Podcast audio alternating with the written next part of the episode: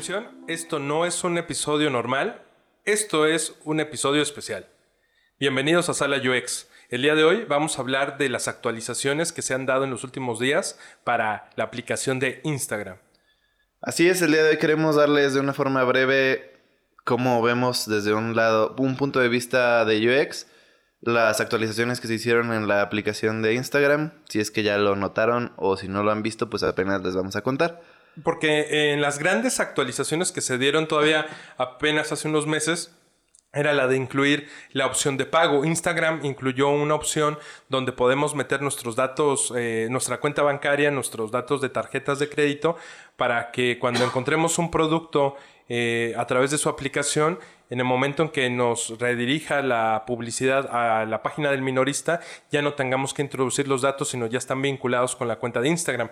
Pero eso, pues, eh, ya se ha hablado un poco, pero hay unas nuevas características para los usuarios de a pie que, no se habían considerado, que no se han comentado mucho. Por eso es el motivo de este programa eh, o este episodio especial que estamos haciendo el día de hoy.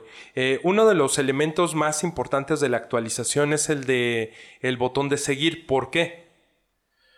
Bueno, pues cambio de posición, ¿no? De estar del lado superior derecho eh, a estar como del lado izquierdo en algunos casos. Por ejemplo, eh, cuando es una cuenta que no es privada, está donde está la foto del lado izquierdo. Un poquito más abajo, ¿no? Correcto. Pero esto para la experiencia de usuario, ¿está bien o está mal? Pues mira, yo creo que está mal porque, como mencionó Juan Carlos, ahorita dijo a los usuarios que no tienen su cuenta privada, les aparece el botón de seguir abajo a la izquierda, abajito de su foto a la izquierda, en chiquito. Y eso dependiendo si son cuentas como personales o de negocio. Si son personales te va a salir dos botones, el de follow y otro como de contacto o mensaje o algo así. El de mensaje. Pero si son cuentas como de negocio te van a aparecer más de dos, como el de seguir, el de mensaje y el de contacto o, el de email. O... el de contacto te habilita una opción de llamar y también te puede habilitar una opción de correo electrónico, dependiendo de qué configuración le realices para una cuenta comercial. Pero bueno, el punto de todo esto es de que te puede salir, si es una cuenta privada, un botonzote que abarca, la pantalla y dice seguir. Si es una cuenta de usuario normal que no es privada, te sale a la izquierda. A la izquierda y son dos botones los que ves ahí en esa hilera. Pero si es una cuenta de una página de un negocio, te salen tres botones y es más chiquito. Entonces, en términos de UX hay algo que se llama consistencia y se está rompiendo ahí. El usuario no, no, no aprende a identificar como que siempre va a ser ese el botón de follow. Está fácil de identificar porque, bueno, está resaltado, es como el llamado a la acción, está de otro color. Pero eso de que esté cambiando de tamaños no se me hace como una buena idea o no está bien implementado, al menos en mi opinión. Ahora, sobre la manera en que accedes a darle clic a una cuenta que sea pública para seguir, ¿cuál es la experiencia? O sea, por ejemplo, para mí me quedó de cierta manera más accesible porque, bueno, yo siento que para el público en general, porque normalmente usas el dispositivo a una mano. Pero tenemos la visión de Poncho que lo usas eh, a, a veces a dos manos o a... Lo comentábamos hace un momento antes de iniciar eh, lo puedes usar a mano izquierda o a mano derecha. Sí, yo lo uso a mano izquierda. Soy diestro y por lo general lo uso a mano Pero entonces en tu caso se te facilita. Sí, correcto. Pero en el de Poncho que habla de que muchas personas también lo manejan con la mano derecha. El botón ya les queda más lejos. Existen algo que son como las zonas calientes del pulgar o las zonas donde el pulgar alcanza más fácil. Hay bastantes imágenes en internet, pueden buscarlo como las vamos a incluir en nuestras redes sociales para que las puedan ver. Sí, o en la descripción del podcast también lo vamos a agregar. Este, para que ustedes puedan ver como el alcance en el que el pulgar es más natural o donde se tiene que estirar un poco más o donde ya ni siquiera es recomendable que pongas información o interacción para que el usuario tenga que dar clic. ¿Estas zonas cuáles son? Son zonas, eh, la zona natural, la zona, ¿cómo le llamamos? Stretch. y la zona hard. Eh, que ya es de un difícil alcance, ¿no? Sí, donde ya lo que decía, ni siquiera vale la pena que pongas botones o algo así porque va a ser mucho más complicada la interacción. A menos que sean botones como de borrar todo y cosas que no quieres que sean tan fáciles de cliquear o de tocar por error. Entonces, de acuerdo a, este ahí. mapeo de- del pulgar que estás platicando, Poncho, eh, la aparición de este botón de seguir para las cuentas públicas que se encuentra del lado izquierdo en la pantalla. Entonces, ¿está bien? ¿Está mal? De acuerdo a las zonas del pulgar. Pues está bien porque creo yo que la acción de seguir es una acción secundaria. No es como lo principal, lo principal o lo que buscan ellos es que tú veas las fotos o las historias y esas ya están en una zona más natural. Sí. La acción de seguir, quizás si agarras el celular con la mano izquierda te queda en un lugar más natural, si lo agarras con la mano derecha ya está en stretch porque ya está más lejos. Pero siendo una acción secundaria no hay tanta importancia en que lo puedan tocar o picar rápido.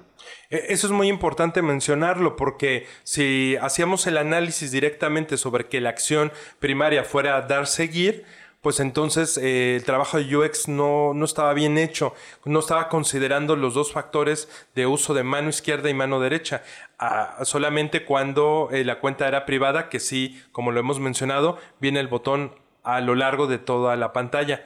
Pero entonces, como tú estás hablando de que es una acción secundaria, está bien haberlo posicionado ahí.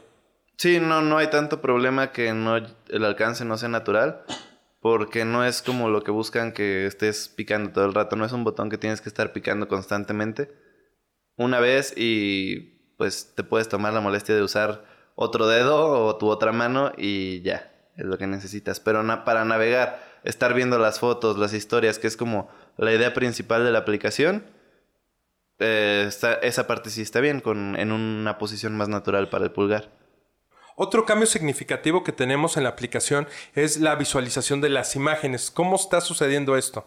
Cuando te metes a un perfil, em, ya no te aparece las tres opciones cuando veías. Bueno, sobre las fotos te aparecían como tres iconos a los cuales les podías dar clic. Ese era como ver en grid, que es un cuadrito de ajá. 3x3. Otro que ves como verlos en lista y al final te salía como los tags en los que estaba etiquetada esa cuenta o algo así. No lo uso mucho, la verdad. Sí, el usuario de en donde lo habían etiquetado las fotografías, donde está etiquetado. Pero ya lo cambiaron y ahora solo te da la opción para ver las fotos, que es como el grid. Y la forma en la que funcionaba antes es, si tú lo estabas viendo como en ese grid de muchos cuadritos, te metías a una foto y para poder seguir viendo sus fotos tenías que darle hacia atrás y meterte a otra foto y así te ibas. Ahora lo que hicieron es de que cuando entras a una foto puedes empezar a scrollear y vas viendo todas las fotos que siguen a partir de esa foto. En tu experiencia, Juan Carlos, ¿esto ha sido positivo este cambio de que ahora eh, tenga este fenómeno del scroll? Sí, bastante, bastante positivo porque sí, honestamente da muchísima flojera entrar a una foto, verla. Inconscientemente uno quiere scrollear. Y al ver que no se podía, tenías que regresar, ver la foto siguiente y repetir ese proceso, ¿no? Entonces, al usuario le complicas eh, la manera de navegar a través de la, de la aplicación y haces que realice más pasos o pasos innecesarios. Entonces, siento que este fue un muy buen cambio y. Y pues sí, eso.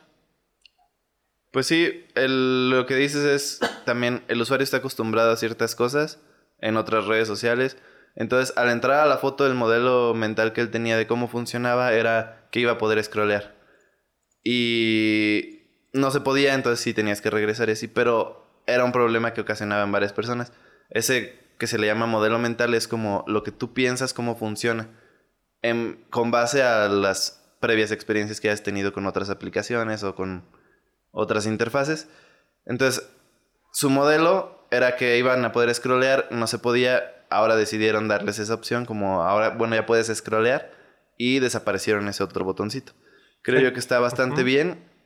No creo que esté perfecto, creo que, bueno, yo siendo criticón, podían implementarle una mejora que era que cuando te metes a ver una foto, scrolleas y te sales en una foto mucho más abajo.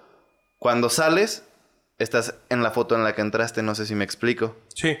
Entonces no estás, no le das hacia atrás y te quedas en la foto que estabas viendo, sino le das hacia atrás y regresas hasta la foto en la que empezaste a A la ver. que originalmente eh, decidiste, bueno, elegiste la fotografía y empezaste a hacer el scroll.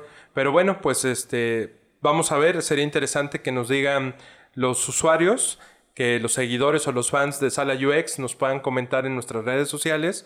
Eh, ¿Qué les parece esta última actualización que se ha dado sobre el grid fotográfico, el sistema de scroll? Eh, ¿Qué les parece también la ubicación de los botones? Si es la segunda acción para ustedes o es su primera acción. Eh, queremos escucharlos. Para eso los invitamos a que nos sigan en nuestras redes sociales que son. En Facebook y Twitter Sala UX Podcast.